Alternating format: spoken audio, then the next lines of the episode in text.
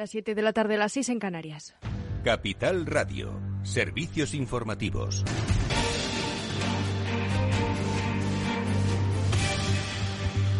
Buenas tardes. La IREF prevé que siete comunidades autónomas crezcan más que la media nacional en el primer trimestre del 2022. Serán en orden descendente Canarias con un 11%, Baleares con un 8,4%, Andalucía y la Comunidad Valenciana ambas con el 7,4%, Cataluña con el 7% y Madrid y Asturias ambas con el 6,8%, cuyas tasas interanuales, según la autoridad fiscal, serán mayores que la media nacional del primer trimestre del año, situada en un 6,4%. Y la libertad de prensa afronta una situación complicada debido a la desinformación que, impulsada por las redes sociales, amplifica la polarización. Informa Ana Sánchez Cuesta. Buenas tardes. Buenas tardes. Reporteros sin Fronteras ha publicado la vigésima clasificación mundial de la libertad de prensa que advierte la polarización mediática a escala internacional a partir del contexto político, el marco legal, el contexto económico, el contexto sociocultural y la seguridad. Hoy se celebra el Día Mundial de la Libertad de Prensa, una fecha para recordar la importancia del pluralismo, la libertad de expresión y la independencia de los medios de comunicación, en un momento en el que el espacio digital favorece la circulación de fake news, la desinformación, sin que existan remedios que no cuarten la libertad de expresión en Internet. También favorece la propaganda que debilita las democracias, como la utilizada por Vladimir Putin y Volodymyr Zelensky en el marco de la guerra ruso-ucraniana. La vocal de Reporteros sin Fronteras y enviada especial en Ucrania, Evaba Hameida los medios eh, hemos eh, podido pues llegar hasta donde también nos han dejado. Pero es cierto que también hemos visto lo que nos han dejado ver y que se ha podido contar lo que nos han dejado contar en los regímenes autoritarios se dan procesos para incrementar el control sobre los medios de comunicación. En las sociedades democráticas, como el caso de España, el informe de Reporteros sin Fronteras da cuenta del aumento de medios de comunicación cada vez más próximos a medios de opinión. Estos medios se demuestran, según el informe, olvidadizos con su misión de informar lejos de posicionamientos políticos. La vicepresidenta de Reporteros sin Fronteras en España, Edith Cachera, comentaba lo siguiente sobre el contexto político español la polarización impacta directamente en la cohesión de las sociedades y, por tanto, en la erosión de la democracia. Y en España, el indicador político pues no es tan bueno como los indicadores de seguridad y como los indicadores jurídicos. La clasificación mundial de la libertad de prensa está conformada por 180 países, de los cuales 48 tienen una posición positiva respecto a la libertad de prensa. Aún así, se ha reducido el número de territorios con una buena situación en la libertad de prensa y solo ocho países han mejorado en este ámbito. En España, el contexto económico hace que el país caiga tres puntos, situándose en el puesto 32 de libertad de prensa. El informe de Reporteros sin Fronteras destaca que la grave precarización de la, de la profesión que comenzó a instalarse con la crisis de 2008 y que ya adquiere tintes crónicos impacta seriamente a la libertad de prensa. Los profesionales de la información que no ejercen en condiciones dignas de trabajo son mucho más vulnerables a las presiones y a la autocensura. Pues muchísimas gracias, Ana Sánchez Cuesta. Y Biden se opone a la decisión del Supremo de revocar en Estados Unidos el derecho al aborto. El presidente de Estados Unidos asegura que el derecho de una mujer a elegir es fundamental. Informa Celia Mayuelas. Así es. Buenas tardes. Es el primer pronunciamiento de Biden después de filtrarse el borrador de la Corte Suprema que busca acabar con la resolución federal Roe Wade vigente durante el último medio siglo que despenalizó el aborto y que afecta a 46 de los 50 estados que componen los Estados Unidos. Pero si las conclusiones del borrador escrito, entre otros, por el juez Samuel Alito son publicadas oficialmente, los estados individuales podrían restringir el derecho al aborto sin que las Cortes federales tengan voz sobre la legalidad de estos cambios. Esta filtración ha dado lugar a que una gran cantidad de personas protesten frente a la Corte Suprema de Estados Unidos exigiendo que no se anule el fallo de Roe Wade sobre el derecho de las mujeres a interrumpir voluntariamente el embarazo. Son tensiones que se suman a las que ya había entre Joe Biden y la Corte Suprema cuando el presidente instó al Supremo a respaldar no solo el fallo de Roe Wade, sino a invalidar la ley de Mississippi que prohíbe la mayoría de los abortos después de las 15 semanas. Por el lado de los que defienden el derecho al aborto también están el líder de la mayoría del Senado, Chuck Schumer, y la presidenta de la Cámara de Representantes, Nancy Pelosi, que declaran que los votos informados de los jueces designados por los republicanos para revocar Roe Wade son una abominación, una de las peores y más dañinas decisiones en la historia moderna de Estados Unidos. Pues muchas gracias, Celia Mayuelas. Y es todo por ahora. Continúen informados en capitalradio.es. Les dejamos en Afterwork con Edu Castillo.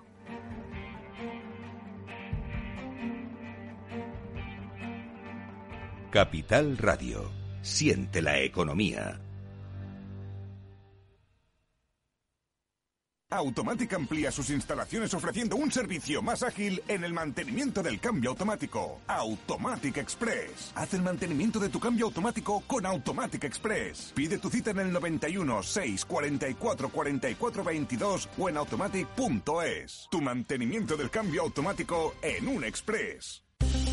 Invierte en acciones o ETFs sin comisiones. Tesla, Netflix, Amazon, Banco Santander, Telefónica, miles de acciones de los 16 mayores mercados bursátiles del mundo. Cero euros de comisión hasta 100.000 euros de volumen mensual. Abre tu cuenta 100% online en solo 15 minutos. xtb.es. Riesgo 6 de 6. Este número es indicativo del riesgo del producto, siendo uno indicativo del menor riesgo y 6 del mayor riesgo. ¿Te interesan las tendencias en innovación digital? Ven al Congreso Anual organizado por la Asociación Aslan. Digitalización es futuro. Más de 125 expositores especializados en ciberseguridad, infraestructuras híbridas, comunicaciones, inteligencia artificial y mucho más te esperan en el Palacio de Congresos de IFEMA del 18 al 19 de mayo. Entrada gratuita en inscripción.aslan.es.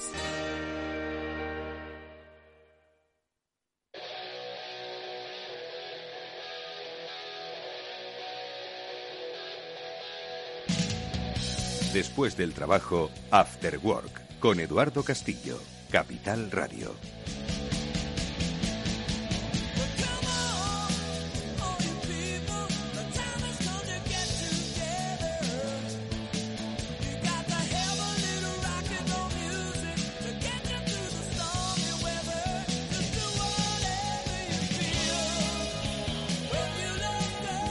¿Cómo están amigos? Buenas tardes y bienvenidos al After Work, que ya comienza en Capital Radio y que hoy, pues, eh, como, como pretende hacer todos los días, no viene a hablar de la actualidad, que ya se habla mucho eh, recurrentemente en los medios de comunicación, sino, bueno, bueno, de cosas obviamente vinculadas con la actualidad, pero que eh, obviamente no pretende ir al calor último de la información, sino un poco tratar de explicar las cosas que nos suceden y que, por otro lado, forman parte de la información de actualidad, pero que, siguen teniendo interés. ¿eh? Por ejemplo, de Elon Musk ya no hablamos, ¿no? Hablamos la semana pasada largo y tendido y como ya se ha quemado ese cartucho, pues hoy hablamos de otra cosa, de Pegaso. Bueno, pues sí, vamos a hablar de Pegasus. Pero lo vamos a hacer eh, un poco más adelante, además pidiéndole ayuda a un experto, un amigo y un experto, que él es Pablo Sanemeterio. Ya sabéis que todos los lunes, junto con Mónica Valle, desarrollamos el Cyber After Work, el programa de ciberseguridad. Bueno, pues eh, le hemos pedido a Pablo Sanemeterio que luego se conecte unos minutos con nosotros para que nos explique exactamente esto del Pegasus, qué es, qué es lo que hace realmente, cómo se puede espiar un teléfono y cuáles son un poco pues las circunstancias en las que se ha podido desenvolver este espionaje de acusaciones cruzadas, ¿no? Donde, pues, eh, por un lado, pues se apunta a las eh, instituciones que velan, ¿no? Por la seguridad nacional del Estado. Luego, por otro lado, se señala, sin, sin decirlo abiertamente, a gobiernos de, de otros países. En fin, es un poco extraño, pero nosotros vamos a ir un poco a la cuestión, sobre todo técnica, a saber qué es lo que ha pasado y sobre todo cómo se ha podido infectar o, eh, controlar remotamente el teléfono de una de la um, autoridad más, más importante de nuestro país en este momento, que es el, el presidente del gobierno, ¿no? Y por supuesto la ministra de Defensa. Bueno, pues de eso hablaremos, como digo, en un ratín. Antes con Félix López vamos a hablar de Elon Musk porque ha hecho los deberes, se ha leído un libro sobre Elon Musk, a ver si es bueno, a ver qué dice, a ver si nos orienta un poco sobre el personaje del siglo XXI. Lo fue Steve Jobs, eh, pues casi a principios de siglo. El heredero natural, me refiero porque pues un poco cumple todos esos requisitos. Es un innovador, es un tipo con personalidad propia, es un tipo que eh, tiene ideas propias y provocativas que no dejan indiferente a nadie, o a los de un lado o a los de otro. Y de su figura vamos a hablar también un rato con, con Félix López. Y luego, por cierto, como está el tema de Pegasus, como está, y la estabilidad del gobierno como está, vamos a pedirle a Federico Quevedo que nos adelante un poco pues lo que seguro van a tratar en su tertulia. Así que le preguntaremos, como buen analista político que es, pues que nos dé un poquito de luz sobre lo que está pasando, porque es que es cierto que eh, el, el ciudadano bastante tiene para soportar las tensiones inflacionistas como para, como para que ahora pues eh, trate de entender qué es lo que está ocurriendo en el terreno de la arena política, que no es baladí en absoluto. Bueno, pues de eso, amigos, vamos a hablar en este After Work que ya comienza. Vamos a saludar ya a nuestro amigo Félix.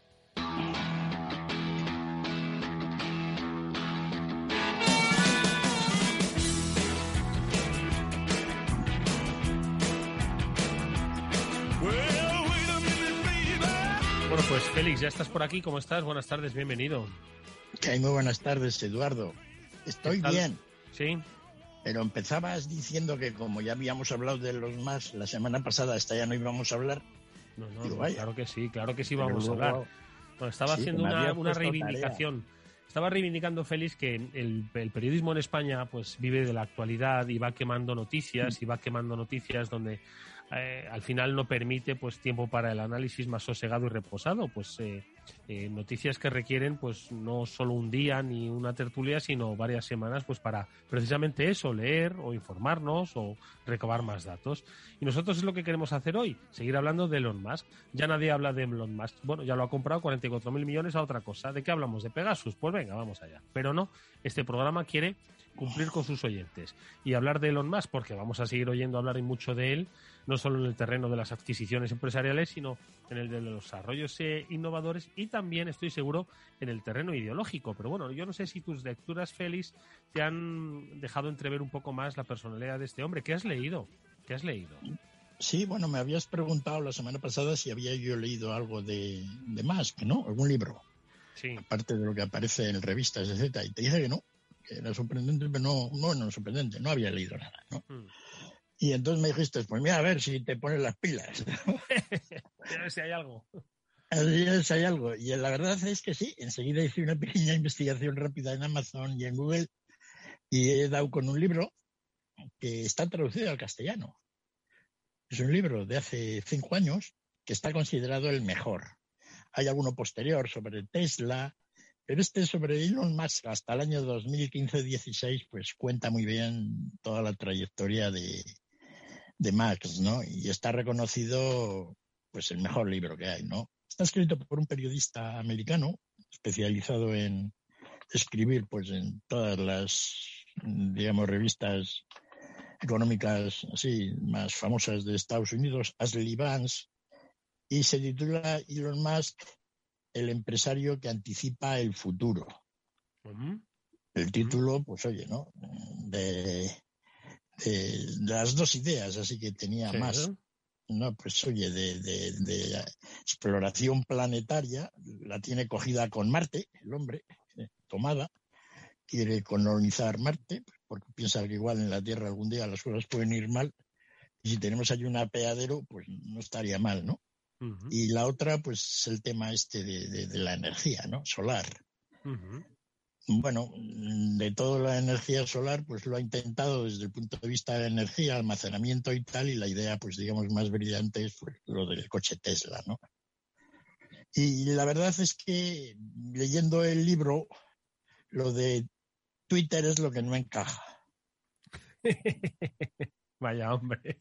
Sí, bueno, ahora explicaremos por qué igual ha podido comprar eso, ¿no?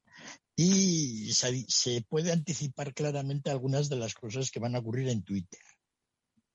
Eh, la primera clara eh, es que la mitad de los directivos de Twitter en seis meses están todos en la calle.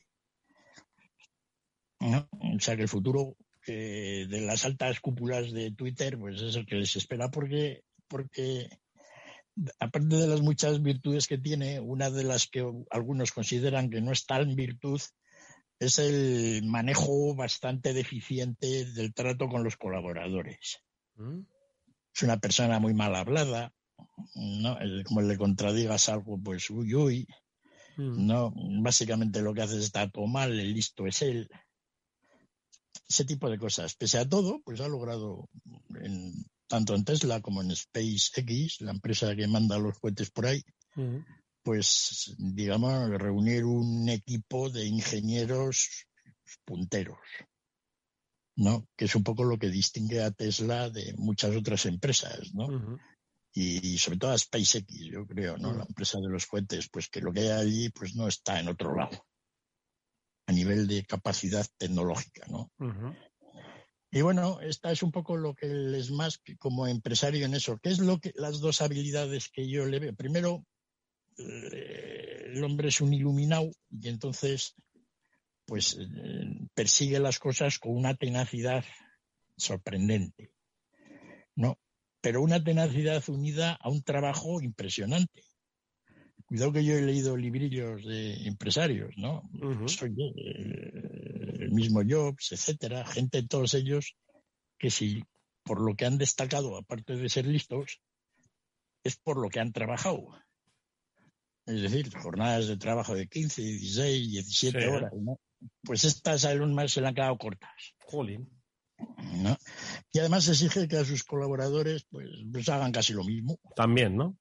Entonces toda la gente en los cohetes y en Tesla, pues, sobre todo en las etapas iniciales, pues no tenían horas de trabajo, ni sábados, ni domingos, ni nada.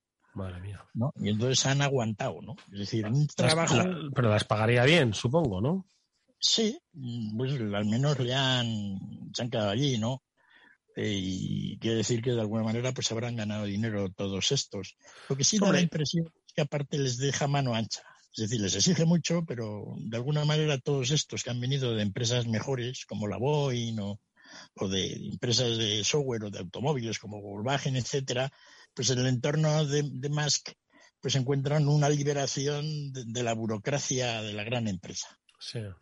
No, y eso le sirve, pues, digamos, para conseguir. Un incentivo, ¿no? Sí. Sí. ¿no? La parte que les pague, que supongo que sí, ¿no? Hmm. En fin, eso es un poco lo, lo, lo- Y otra habilidad que tiene, digamos, un poco. Pues claro, este libro, una vez que me has obligado a leerlo. no, podía haber sido otro, pero ha sido este. Ha ¿no? sido este. Es el que ha llegado. Pues tengo que recomendarlo a todo el mundo. ¿Ah, sí? Sí, así como la mayor parte de lo que yo leo, mira, por Dios, no lo leáis, ¿no? Y seguir a tomar un aperitivo, pues este sí, porque se aprenden cosas. Es decir, por ejemplo, si uno tiene un padre y tiene un hijo que tiene inquietudes y tal, pues le da este librillo, pues para que vea lo que tiene que hacer si quiere realmente hacer las ideas que tiene en la cabeza. No cuenta muy bien como más, pues de joven. Él, él es sudafricano, ¿no? Sí. Con 17 años fue a Canadá, ¿no? Y de allí fue a Estados Unidos a estudiar dos años en la universidad, había estudiado en Canadá y poco a poco su primer negocio que hizo, pues con 22 años, fue una, fue una especie de páginas amarillas en Internet, ¿no?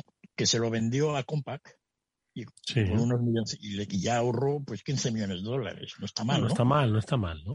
No está ¿no? mal. Y, y luego con ese dinero, pues hizo un banco por internet. Pero que en el mismo edificio estaban los de PayPal. Sí. y tal. Y al final, pues unieron la empresa, la juntaron. Y luego se la vendieron a Compaq el año 2000. Y entonces, pues ya tenía el hombre 150 millones de dólares. Que tenía un primo en Compact, madre mía. Bueno, eh, en Compaq no, perdona, la de, de PayPal la vendieron a, a eBay. Ah, eBay, vale. Sí, aquella compra y no, pues con todos los directivos de PayPal terminaron a tortazos, el Tiel con, con este y todo así, ¿no? Ujú. Por lo visto eso es famoso, yo no me acordaba de aquello. ¿no? Y bueno, pues ya es cuando cuenta realmente lo que... Esto es de informática. El hombre era programador, él dice que programaba mucho mejor que los demás, pero mm, los demás dicen que como programador era un matado. ¿no? Que menos mal que había otra gente que el código de que ponía un poquito de orden se lo simplificaba, etcétera, ¿no? Entonces hay Sí. ideas bastante eh, no, controvertidas sobre, sobre qué, cómo era este. Pero no cabe duda que luego se le ocurre la idea de lanzar cohetes al espacio. O sea, se le podrían haber ocurrido muchas, ¿no? Pero lo sorprendente más que Tesla para mí es la empresa de, de SpaceX. Cómo piensa que, la- que- que hay que colonizar Marte, etcétera, y que además mandar cohetes, pues era muy caro. Y deciden hacer un cohete más pequeñajo en Baratejo. Porque los rusos y los franceses, que eran los que mandaban cohetes para mandar satélites, pues eran muy caros. Y el hombre, con muchos esfuerzos, casi arruinado y tal, pues lo consigue. Después de que se le caigan tres cohetes y, y unas cuantas aventuras, ¿no? Y, y- pero es que lo curioso del caso es que ahora más de la mitad de los satélites que se mandan al mundo fuera de la órbita son cohetes de, de Musk. O sea que es líder mundial en satélites. Ujú. Así que eso sí que realmente me ha sorprendido a mí, ¿no? ¿Cómo, cómo? Porque eso, joder, es decir, ponerte a competir con la NASA, con los rusos, con tal, pues tiene su cosa. ¿No? Y luego, pues bueno, ya la historia de Tesla que es más conocida, ¿no? Así que sí, una habilidad que tiene, aparte de currar un montón, que es lo que todo innovador, pues aquí todos tus compañeros y los compañeros nuestros o invitados que comentan estos temas, pues siempre lo, lo dicen, ¿no? Pues que hay que currar, pero mucho. Pues la segunda es que él y su hermano, de jovencitos, estaban en Canadá, decían, oye, ¿a quién nos gustaría conocer? Y decíamos, pues vamos a conocer a este presidente del banco. Y le mandaban una notificación para concertar una entrevista con él. Y así iban conociendo gente importante. Es decir, tenían una gran habilidad o iniciativa en cómo contactar gente. Y se ve que eso, pues oye, para un emprendedor, pues muy importante, ¿no? Mm. En conectar y contactar, ¿no? Sí, oye, pues oye, vamos a, pues como si tú y yo somos jovencitos de 18 años y decimos, oye, aquí nos gustaría hablar? Pues con el Pablo Isla, por ejemplo, ¿no? No, mm. es que sea informático, pero... Y entonces nos ponemos de acuerdo y conseguimos que, nos invite a comer incluso. ¿no? Y hoy ahora con quién nos gustaría, ¿no? Pues con un fulanito. No, nos gustaría hablar con Elon Musk. Y le mandamos un email y tal y le contamos y... O sea, eh, es algo que, tampoco es muy normal, ¿no? Que eso se hacían de jóvenes, de 18 o 19 años, ¿eh? Y su hermano. ¿no? Y bueno, te das cuenta que eso de, pues oye, contactar con ingenieros físicos, etcétera, no, pues es algo que, eh, que él toma la iniciativa y lo hace. ¿no? Y tiene la facilidad de convencer a la gente, que tú deja el trabajo este aquí en Boeing miserable y vente conmigo que por lo menos pues igual podemos lanzar un cohetillo, ¿no? Mm. Y bueno, esas son cosas que... ¿Y tú qué pues crees, y, de todo esto que nos estás contando, Félix, eh, cómo mm. crees que va a impactar en Twitter? Porque, bueno, actualmente Twitter pues es lo que es, da lo que da y genera lo que genera. Exacto. A mí me es difícil ver qué puede impactar esto en Twitter en cuanto al negocio de Twitter o lo que Twitter puede ser. Pues oye, poner Twitter en Marte no está mal, pero parece que será lejos. Mm. esto, ¿no? Es decir, es muy difícil ver, salvo un poco la idea de Twitter, de, que sea más libre, etcétera, esas ideas que tiene más, ¿no? O sea que a nivel de lo que puede ser el negocio de Twitter o lo que es ser Twitter, pues a mí en mi cortedad no se me no, se me adivina nada, pero es que he estado leyendo por ahí, pues tampoco la gente dice que pueda ocurrir gran cosa, ¿no? Por eso digo que lo único que veo claro es que a la mitad de los directivos lo va a echar porque es lo que le ha ocurrido siempre. Eso en teoría de sistemas es cierto. Los sistemas hacen lo que hacen y el Max se carga la mitad de la gente porque le cae mal. Y entonces pues eso ocurrirá. Ahora, pues, no sé, tú Eduardo, ¿tienes alguna idea de quizás dónde podría Twitter evolucionar? Mm. ¿No? tengo ni la más remota idea, la verdad. Pues no tengo ni la más remota idea. anuncios para ganar dinero. Claro, al final, o sea, el gran negocio de estas redes sociales es la personalización de los anuncios, ¿no? Y convertir la red pues en un gran bazar. Eh, porque las opiniones están muy bien, pero al final esas no, no generan ingresos. Entonces, eh, no lo sé, no lo sé.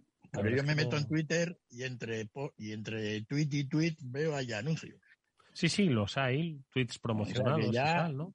Ya más anuncios, pues sería como Supongo que será afinar un poco el algoritmo pues para que te lleguen anuncios pues mucho más, más personalizados, más eficaces y en mayor cantidad. Pues un poco como ha pasado con Instagram, ¿sabes? Que de alguna forma pues ahora hay muchos más anuncios, ¿no? Eh, de los que había antes. Y así pasará con todo, pero bueno, hasta, no sé, hasta que no ocurra, pues no, no se va a saber cómo y para qué ha comprado Twitter. Pero bueno, en cualquier caso, te agradezco mucho, Félix, que, que nos hayas traído esta información fresca de lectura reciente. ¿Cómo se llama el libro? El libro se llama Elon Musk, el empresario que anticipa el futuro. Eh, está traducido al castellano, así que se puede leer rápido. Y, ya les digo, es un libro muy recomendable. Bueno, pues ahí está. Porque te hace, te hace pensar sobre todo esto del trabajo, ¿no? Es decir, pues oye, este hombre es un demente de eso, ¿no? Y, pero claro, te das cuenta de que si quieres sobrevivir en ese mundo, pues tiene que ser un poco así, ¿no? Mm, mm. ¿No? Y, ser empresario, pero sin ganas de currar, pues no. No, ese tipo de cosas, ¿no? Es decir, que, que para mucha gente le puede dar ideas. ¿no? Mm. Y sobre todo moverle a uno de la silla. Luego esas ideas, pues que tiene más que en principio dices, es que la mitad de la gente, pues lo que hacemos son bobadas, ¿no? Pues él manda cohetes, él hace un coche eléctrico grande, él quiere cambiar la industria. Eh, quizás no esté cambiando tanto, ¿no? Pero al menos la idea general es esa, ¿no? Por eso, dentro del entorno de Silicon Valley y del emprendedurismo americano, pues es la figura que es, ¿no? Al que realmente, pues, todos quieren parecerse. Bueno, pues eh, seguiremos oyendo y seguiremos hablando, por supuesto, de Elon Musk, porque eh, no ha venido para comprar una empresa y nada más, sino yo creo que para revolucionar un poco este mundo de las telecomunicaciones, este mundo de las redes sociales y, por supuesto, el mundo de los, de los negocios digitales. Mm, eh, gracias, Félix, pero no te vayas porque quiero que precisamente de mundo digital y tecnológico vamos a seguir hablando porque nos queremos centrar en el tema de Pegasus y hablamos con un amigo y súper especialista que es Pablo Sanemeterio para que nos cuente qué es lo que ha pasado exactamente y vamos a darle un poquito de claridad a los oyentes para que entiendan en qué escenario más allá del político, nos estamos moviendo. Vamos a saludar enseguida a Pablo Sanemeterio.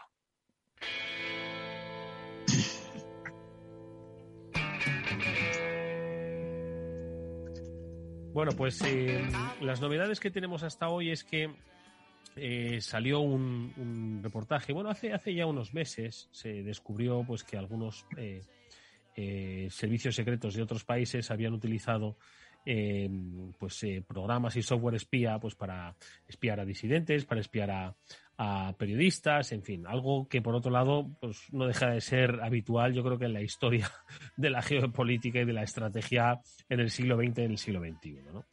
El espionaje, ¿no? Eh, pero tiempo después eh, emerge un, un, artículo en el New Yorker en el que se habla pues de que se ha espiado directamente a través de un software que, intercepta las comunicaciones de los teléfonos, pues a un nutrido grupo de independentistas pues en, Cataluña. Eh, de aquí pasamos a que el presidente del gobierno y la ministra de Defensa reconocen a través del Ministerio de la Presidencia pues que también el CNI detectó una intrusión en uno o en alguno de los dispositivos del presidente y de la ministra de Defensa, de Margarita Robles. Y entonces, en todo este caos, pues nosotros hemos querido pues entender un poco qué es lo que ha pasado, cómo se ha podido producir esto, qué es lo que se ha podido llevar y sobre todo, bueno, pues hacia qué más se puede saber o qué más puede derivarse de todo este, de todo este tema. Para ello, como digo, le hemos pedido a nuestro amigo Pablo Sanemeterio, que es un experto en eh, ciberseguridad, que ya sabéis que cada lunes junto a Mónica Valle y servidor. Eh, le podéis escuchar en el Cyber After World de Capital Radio. Es un especialista reconocido, docente em, y formador. Y que Pablo, ¿qué tal? Muy buenas tardes, ¿cómo estás? Buenas tardes, Eduardo. Pues muy bien que estamos deseando, Pablo, que nos, que nos, eh, pues, no sé, nos des un poquito de luz en todo esto que ha pasado, sobre, sobre todo desde el principio, es decir, Pegasus, ¿qué es? Eh, ¿Cómo es posible que eh, un software que nosotros cada lunes, si te das cuenta, Pablo, hablamos que, hombre, cada día se le trata de poner más difícil a los malos que se quieren meter en los sistemas de otros, o bien para robar información, o bien para secuestrar la información, en fin, para hacer el mal, pues cada día la industria pues pone un granito de arena para eh, dificultar ese, ese trabajo, ¿no? ese trabajo del, del lado oscuro, de, de la, de la eh, ciber, eh, de la cibervida. ¿no? Y sin embargo, nos, de repente nos encontramos con que pues hay un software que se ha colado hasta en el, en el, en el teléfono móvil del presidente del gobierno de, de, España, ¿no? de Pedro Sánchez. Entonces, ¿qué es esto del, del Pegasus? ¿Qué es este software, Pablo? Pues es un software espía que como tal lo que hace una vez instalado dentro del teléfono es tener acceso a toda la información que tengas dentro del teléfono. Es decir, eh, correos electrónicos, mensajes de texto, eh, ubicación de dónde estás colocada. Te escuchamos, Pablo. A ver. ¿no? Sí, un poquito, sí, un poquito saturado. Hoy el sonido no es lo nuestro, pero adelante.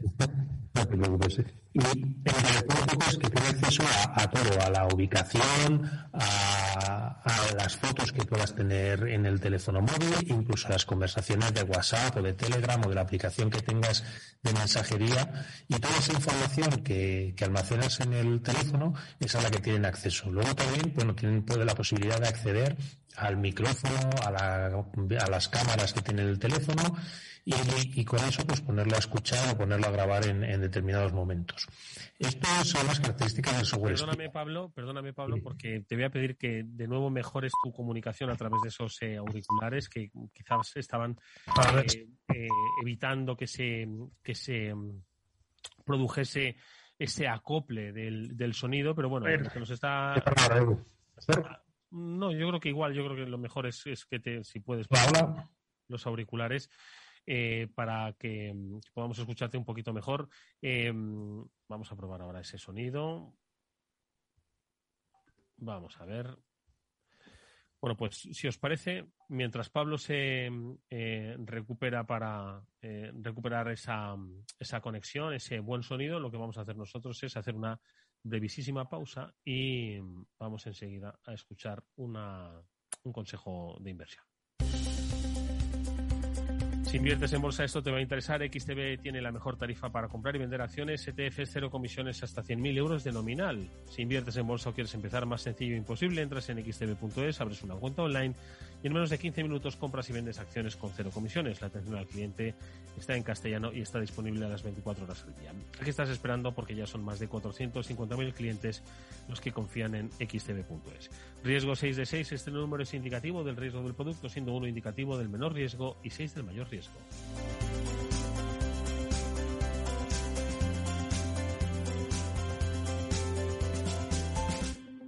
After Work con Eduardo Castillo. ¿Qué es ir más allá?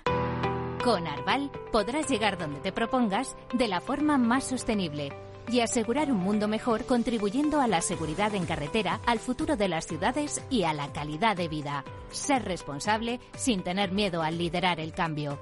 Arval, la transición energética arranca aquí.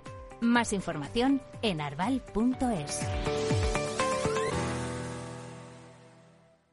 Finanbest, ganadores del premio del diario Expansión a la cartera de fondos de inversión más rentable en 2021 en categoría conservadora. Finanbest, cinco estrellas Morningstar para nuestro plan de renta fija mixta. Finanbest, gestor automatizado líder en rentabilidad por tercer año consecutivo. Finanbest, tú ganas. El imitador, un cantante, 70 voces y una historia que recordar. Inimitable. ABC. Un talento desbordante. Cultura más. Bestial. Atrápalo. El imitador. En Teatro Marquina. Entradas a la venta en grupomarquina.es. Eduardo Castillo en Capital Radio. After Work.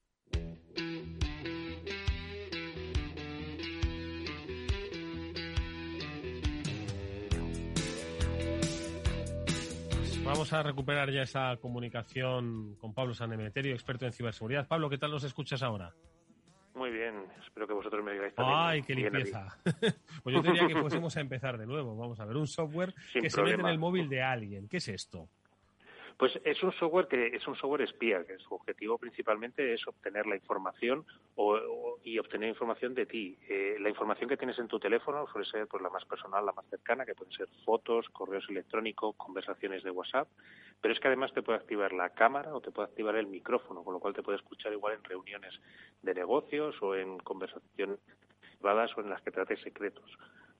Pero para mí lo más destacable de Pegasus no es en sí el software espía, sino lo más destacable es las técnicas que utilizan para meterse o instalarse dentro del teléfono. Originalmente esta compañía lleva desde principios de la década de 2010 trabajando eh, y desarrollando su implantación y el malware eh, es lo más destacable, yo creo, es a principios lo que utilizaban, pues igual eran mensajes dirigidos bien por aplicaciones de mensajería, bien por SMS, en los cuales te, te, incitaban a clicar en un enlace. Siempre hemos hablado en Cyber After Work que los navegadores son vulnerables y por ahí suelen entrar muchas eh, de las infecciones que suelen ocurrir y en el teléfono móvil no era menos. ¿Qué es lo que ocurre también? Pues que esta, eh, este tipo de ataques requiere que el usuario haga clic, es decir, necesitas que el usuario haga algo para infectarse.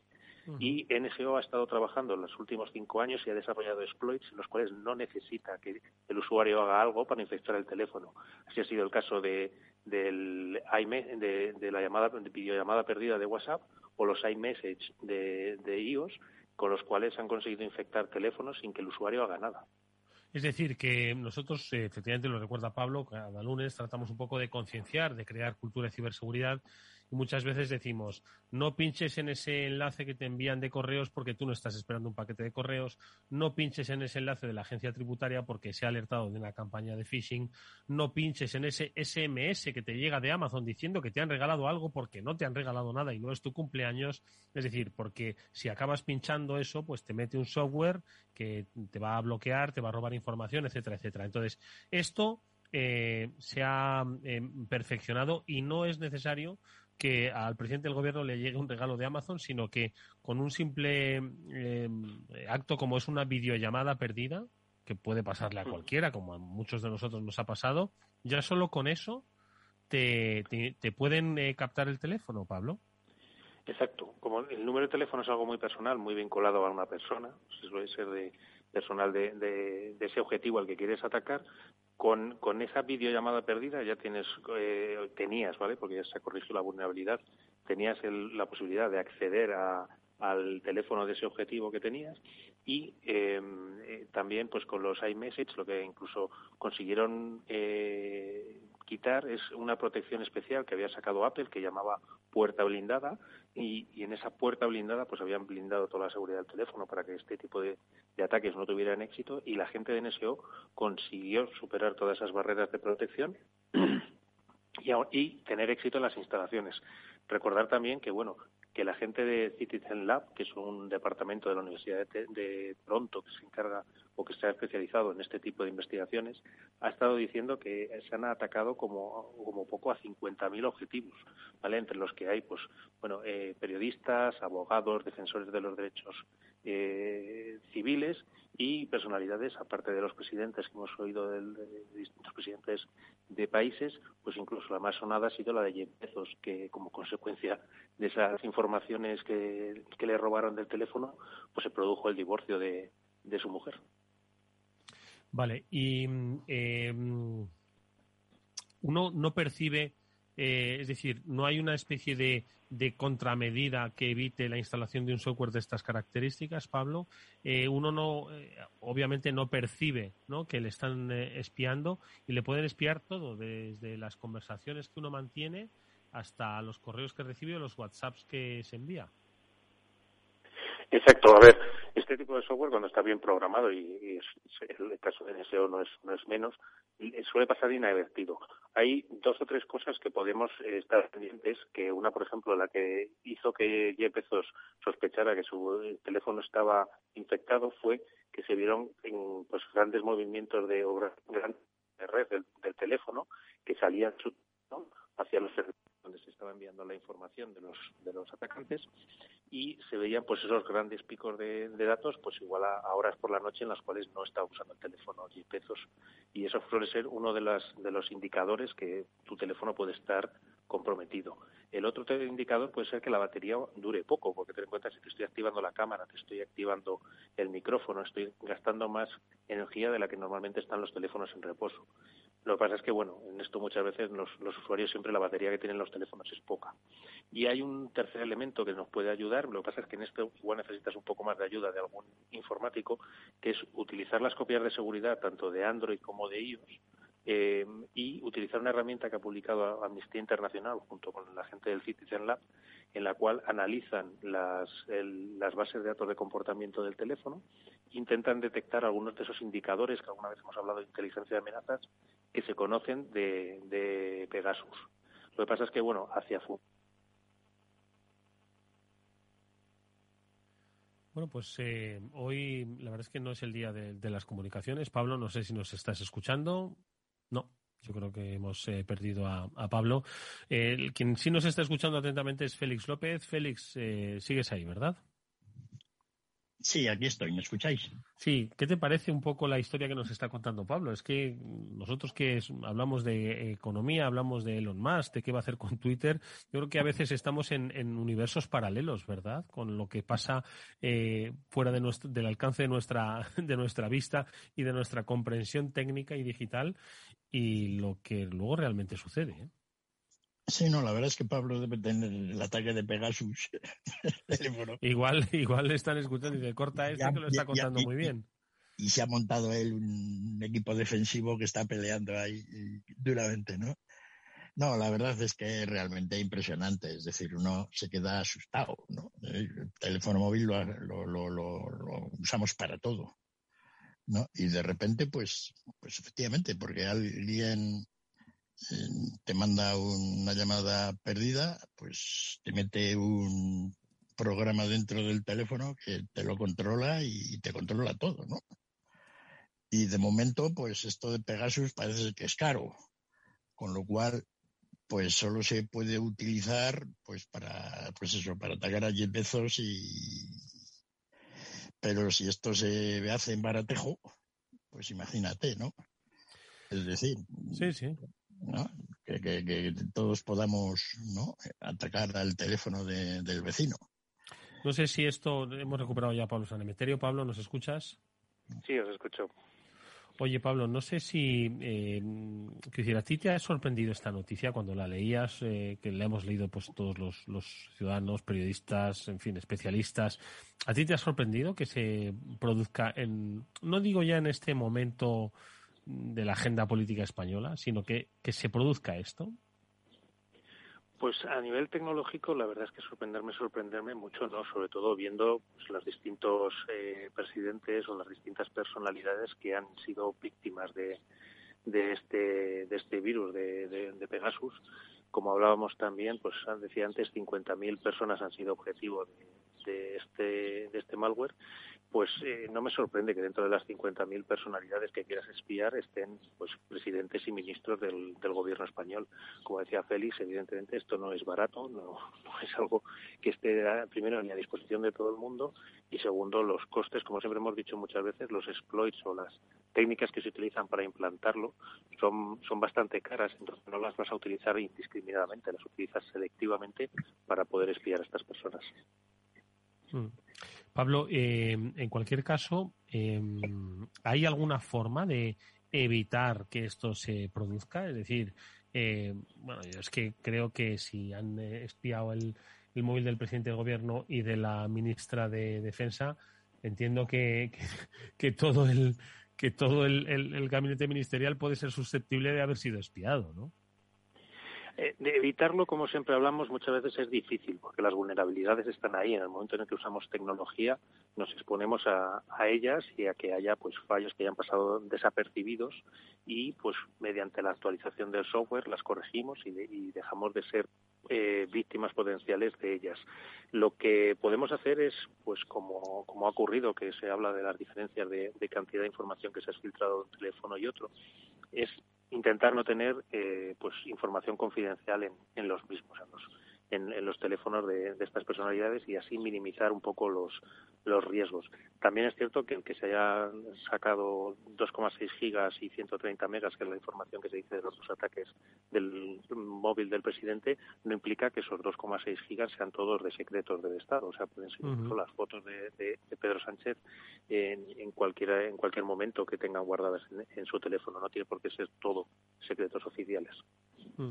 Una última cosa te pregunto, Fe, eh, Pablo, ¿es, ¿es normal? Porque este es un software israelí que eh, se comercializa, digamos que es que es una herramienta para hacer el mal, algo que no que es ilegal, ¿vale? Que es espiar, pero se, se comercializa en el lado del bien. Es decir, que eso, porque muchas veces tú y yo, como sabes, eh, junto con Mónica hablamos, pues, de, oye, de que el, el, el, espectro de la ciberdelincuencia, pues, genera muchísimos, muchísimas herramientas, ¿no? Que además eh, hemos hablado del malware as a service en más de una ocasión, ¿no? Eh, que está pensado precisamente para obtener un beneficio económico y lo consideramos ciberdelincuencia. Esto es un software que mm, legalmente se vende a estados y se utiliza por parte, si está amparado judicialmente, se puede utilizar dentro del margen de la legalidad. Es un poco, es un poco curioso, ¿no? Esto, un poco contradictorio, ¿no? Sí, desde luego, a ver, esto es un poco como, como siempre lo que hablamos muchas veces, que las herramientas son como, como un martillo, como un cuchillo. Tú lo puedes usar para clavar clavos o para cortar comida o los puedes utilizar para cometer otro tipo de delitos. En este caso, la compañía yo creo que se, siempre ha, ha el argumento de que ellos solo lo venden a agencias gubernamentales y cuerpos y fuerzas de seguridad del Estado porque su primer objetivo, su primer eh, intención al desarrollarlo era luchar contra el terrorismo y contra el tráfico de drogas, pero que siempre en este tipo de, de cosas, pues al final se acaba pervirtiendo un poco y se acaba vendiendo a gobiernos quizás no muy democráticos y se empieza a utilizar, pues como hemos dicho, para, para espiar más a defensores de derechos legales, eh, abogados, periodistas y todo tipo de, informantes, incluso, pues en, en este caso, para, mm. para espiar a, a, personalidades que no son las únicas. El presidente español o el presidente del gobierno francés, la propia Angela Merkel, son distintas personalidades del ámbito político que han sido espiadas, con lo cual, pues evidentemente sí están ahí un poco bordeando, digamos, el, la parte del de, hemos desarrollado una herramienta con, con fines eh, positivos y al final se está utilizando con fines un poco más negativos. Bueno, pues eh, seguiremos, estoy seguro, escuchando eh, historias nuevas a propósito de Pegasus. Cuando las oigamos, llamaremos al que sabe, a Pablo Sanemeterio, nuestro amigo especialista en ciberseguridad. Pablo, muchas gracias. Un fuerte abrazo, cuídate mucho. Un fuerte abrazo y muchas gracias, Edu. precisamente eh, si algo va a traer eh, este eh, caso de espionaje a diferentes escalas, diferentes niveles y diferentes motivaciones es el, revuelo político pues en el que estamos permanentemente en este país. Y de eso estoy seguro de que hablará en los próximos minutos Federico Quevedo en su, en su tertulia del balance porque si vamos de Málaga, nos metemos en Malagón y el ambiente político yo creo que cada vez se está enrareciendo más. Fede, ¿qué tal? ¿Cómo estás? Buenas tardes. Hola Edu, muy buenas noches o buenas tardes, no sé cómo lo haces tú. bueno. a partir de las 8 ya digo buenas noches. buenas noches, todavía tenemos luz, una luz mm. de, de, lluvia primaveral todavía en Madrid y un poquito pues sorprendidos como siempre Fede de lo que está pasando en la política española desde los últimos cinco años, pero que cada mes nos va sorprendiendo, yo diría que cada semana nos sorprende con un culebrón. Antes decíamos al principio del programa que ya nadie se acuerda de que Elon Musk ha comprado Twitter porque de eso fue la semana pasada. Esta semana ya hablamos de otra cosa. Nadie se acuerda de que hace tres semanas eh, Pablo Casado estaba siendo ajusticiado en plaza pública, removiendo los cimientos de la política española. Hoy estamos hablando de un espionaje al presidente del gobierno. La verdad es que no, no, no, no, no, no hay cuerpo para tanto movimiento. ¿eh? eh es verdad que la actualidad. Yo llevamos muchos años en esto, tú y yo, ¿no? Yo no, yo no sé si hemos vivido épocas tan intensas informativamente desde ese punto de vista, ¿no? Eh, y sobre todo con esta rapidez, ¿no? Con estos acontecimientos que, se, fíjate, hablabas de todo eso, la propia guerra de Ucrania sigue estando ahí, parece que ya no le hacemos caso, ¿no? Y mm. sin embargo ahí sigue eh, muriendo muchísima gente, gente huyendo. Hablábamos hace poco, hacíamos ese especial de refugiados y yo creo que los hemos triplicado ya, ¿no? del día que lo hicimos a, lo que va hoy. O sea, que, que es verdad que la, actualidad eh, nos, nos desborda, ¿no? Esto, pues... Eh, eh, la verdad es que ayer fue un, Yo además me levanté temprano y de pronto cuando vi el, típico mensaje de que, te llega al correo de rueda de prensa a las nueve y media, el ministro López, digo, ¿qué ha pasado? Digo, tengo que pasar algo muy gordo para que convoque una rueda de prensa a las nueve y media de la mañana, un día de fiesta. Digo, y luego era esto del espionaje que se enteraron el día anterior, hombre me pasa un poco como a Fijó, que casualidades las justas, ¿no? Es decir, eh, eh, es muy poco creíble, ¿no? Más bien da la sensación de que, de que era una, es una forma de desviar la atención sobre el, el asunto que le estaba mm, al presidente del gobierno generando un dolor de cabeza insoportable, que es el tema del espionaje a los eh, políticos independentistas catalanes, etcétera, etcétera, ¿no? Eh, pero aquí lo grave para mí, desde el punto de vista institucional, es la situación en la que quedan pues instituciones como el propio Centro Nacional de Inteligencia y que luego es verdad que ha habido espionaje en otros países y no se ha sido tan excesivamente transparente como se está siendo aquí ahora mismo, ¿no? Yo no sé si es bueno. No, la verdad es que un poco la imagen internacional sobre este asunto, que por otro lado, eh, Fede, hmm. no comenzaba hoy, es decir, ya se advirtió hace, hace varios meses, ¿no? Que pues desde Marruecos se había estado espiando pues a em, defensores de los derechos, a periodistas, es decir, que estamos un poco como repitiendo una película, solo que ahora tiene pues eh, eh, un sello nacional, ¿no? Muy, muy, muy definido por los, los, las vicisitudes de la política interna en España, ¿no? Entonces, no sé hacia dónde va a terminar esto. Hoy, de momento, hemos visto como Partido Socialista y Partido Popular, que son estas cosas que entiendo que al, que al ciudadano le deben sorprender, pues han hecho piña para eh, tirar abajo la eh, creación de una comisión en el Congreso que investigue este, este espionaje, Fede, no sé qué Se supone que hay una comisión que además se ha creado ya de, gastos reservados o de secretos oficiales, como la queramos llamar, donde este tipo de temas se tienen que tratar. Yo entiendo una comisión de investigación eh, implica eh, luz taquígrafos y claro, estamos hablando de servicios secretos. Entonces,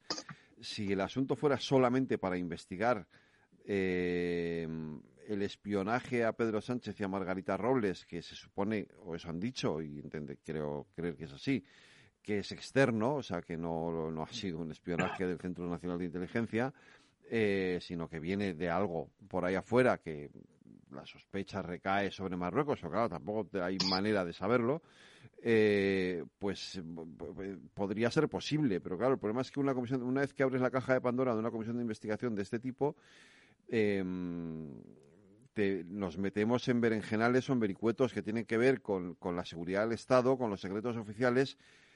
Yo creo que en este caso el Partido Socialista y el Partido Popular han hecho lo correcto, porque, porque era poner, si ya de por sí eh, la rueda de prensa ayer de, Félix Bolaños pone en entredicho al propio CNI, ni te cuento lo que podría pasar en una comisión de investigación.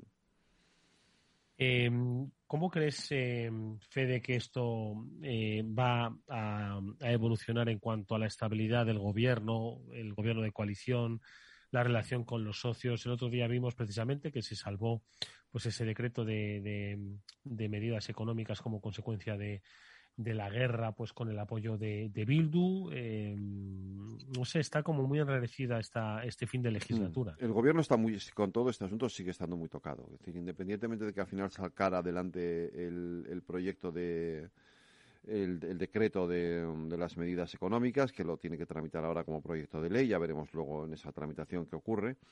Eh, el gobierno está muy tocado y muy desgastado por todo este asunto eh, el gobierno, eh, eh, Pedro Sánchez se guarda el as en la manga de las cabezas, entre comillas, de Margarita Robles y de, la, y de Paz Esteban, de la directora del CNI, ¿no?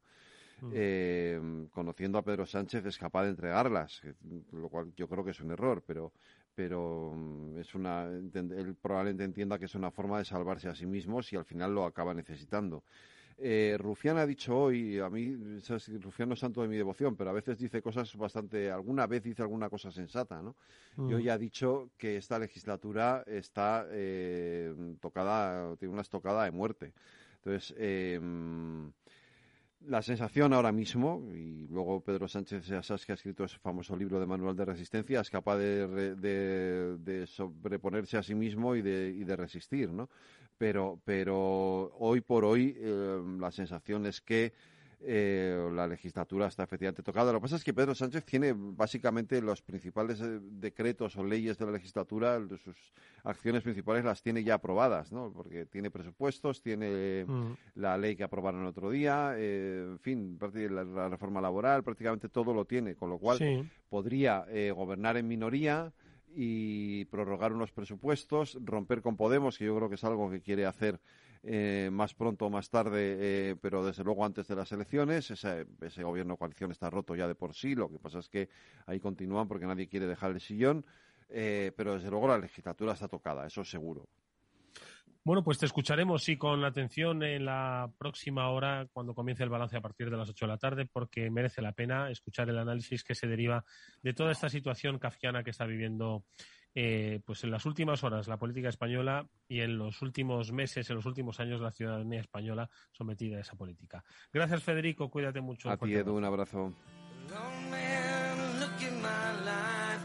Bueno, quiero en estos últimos minutos no, no, decirle a Félix que debes estar alucinando, Félix. Es que cuando nos salimos de la economía es mejor volverse rápidamente a ella, ¿eh? porque es que si ya la economía es, eh, está desligada de la realidad, los políticos eh, están jugando a, ocupar ese, ese lugar ¿eh? de, estar alejados de la realidad ciudadana. ¿eh? Sí, nos lo ponen entretenido, ¿no? A la hora de, observarlo así desde fuera, de tal manera que, como decía Federico, y, y tú mismo, ¿no? Pues como que se nos olvidan las cosas grandes que están ocurriendo por el mundo todo esto del espionaje y, la relación, y las relaciones entre Sánchez y su equipo eh, y la oposición, pues la verdad es que palidecen ante la situación mundial. ¿no? La guerra de Ucrania por encima de todo y luego todos los problemas económicos que estamos acarreando, ¿no? La pandemia que todavía no está, digamos, solucionada. Es decir, que, que bueno, quizá, ¿no? Necesitamos un poco de vez en cuando olvidarnos de todos esos problemas y centrarnos en la chapucilla diaria de lo que ocurre aquí en los alrededores hispanos, ¿no? Que de alguna manera, pues es un poco lo más cercano. Siempre se ha dicho que nos importa más la salud y la vida del vecino que 5 millones de lo que ocurra en Ruanda, ¿no? Mm. Y eso es un poco, ¿no? Yo, sin embargo, pues lo mío pues, sigue siendo Ucrania, el petróleo, los granos, la inflación, ¿no? Y ver cómo eh, la situación china no ha ocurrido mucho en esta semana, así digamos, notorio. Sí parece que va habiendo poco a poco una especie de unanimidad en el hecho de que se van a poner sanciones a la energía rusa, pero todavía eso está ahí pues por hacer. Y, bueno, menos mal, ¿no? Que no ha empeorado la cosa. La guerra, pues es una guerra que ya parece que está allí parada en el Donbass, los rusos incapaces de avanzar, los ucranianos poco a poco a ver si recuperan el terreno. Así que está todo en una especie de jaque mate parcial y ahí nos tiene, ¿no? Y eso, y eso que no, que no hemos hablado de, del, del mercado inmobiliario que, nos gusta y mucho hacerlo, sobre todo las presiones que tienen. Pero eso será la semana que viene, Félix, que ya se nos ha ido la hora y no queda más que darte las gracias, como siempre, por haber estado con nosotros ayudándonos en este análisis de la realidad eh, compleja, de la realidad económica compleja. Gracias, como siempre, Félix, cuídate mucho, hasta muy pronto. Saludos a todos los oyentes. Nosotros nos vamos a despedir hasta mañana, que volveremos como siempre a la misma hora, 19 horas, la que empieza el Afterword de Capital Radio. Estuvo Néstor Betancor gestionando técnicamente el programa. Os habló Eduardo Castillo. Hasta mañana.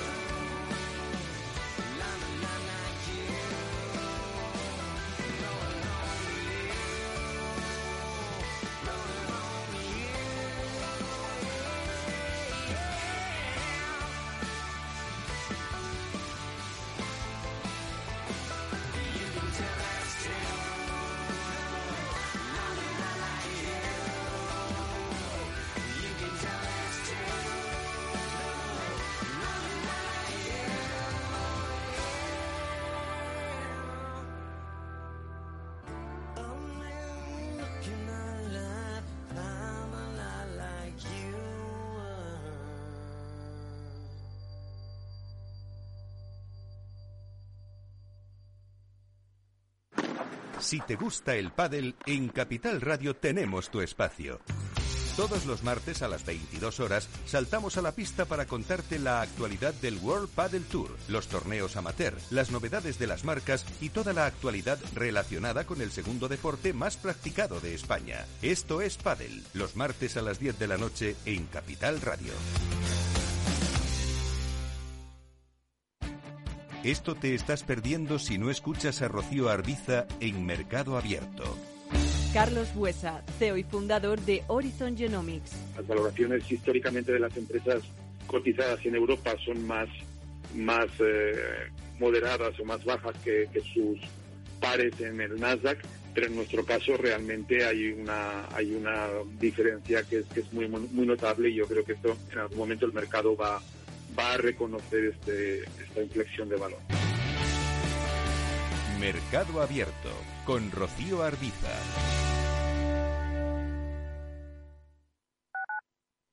Capital Radio Madrid 103.2. Nueva frecuencia, nuevo sonido. Conecta Ingeniería es el programa que acerca la ingeniería a la sociedad. Todos los miércoles de 10 a 11 de la mañana en Capital Radio con Alberto Pérez. Conéctate. ¿Está pensando en montar una empresa pero no se atreve a dar el paso en solitario? Busca una marca conocida y consolidada que le respalde. En Franquiciados le ayudamos a elegir el negocio que más se ajuste a sus necesidades. Franquicias de éxito, innovadoras, de baja inversión. Los miércoles a las 12 en Capital Radio tienen una cita con el único programa de radio de España especializado en la industria de la franquicia. Franquiciados con Mabel Calatrava. Capital Radio 103.2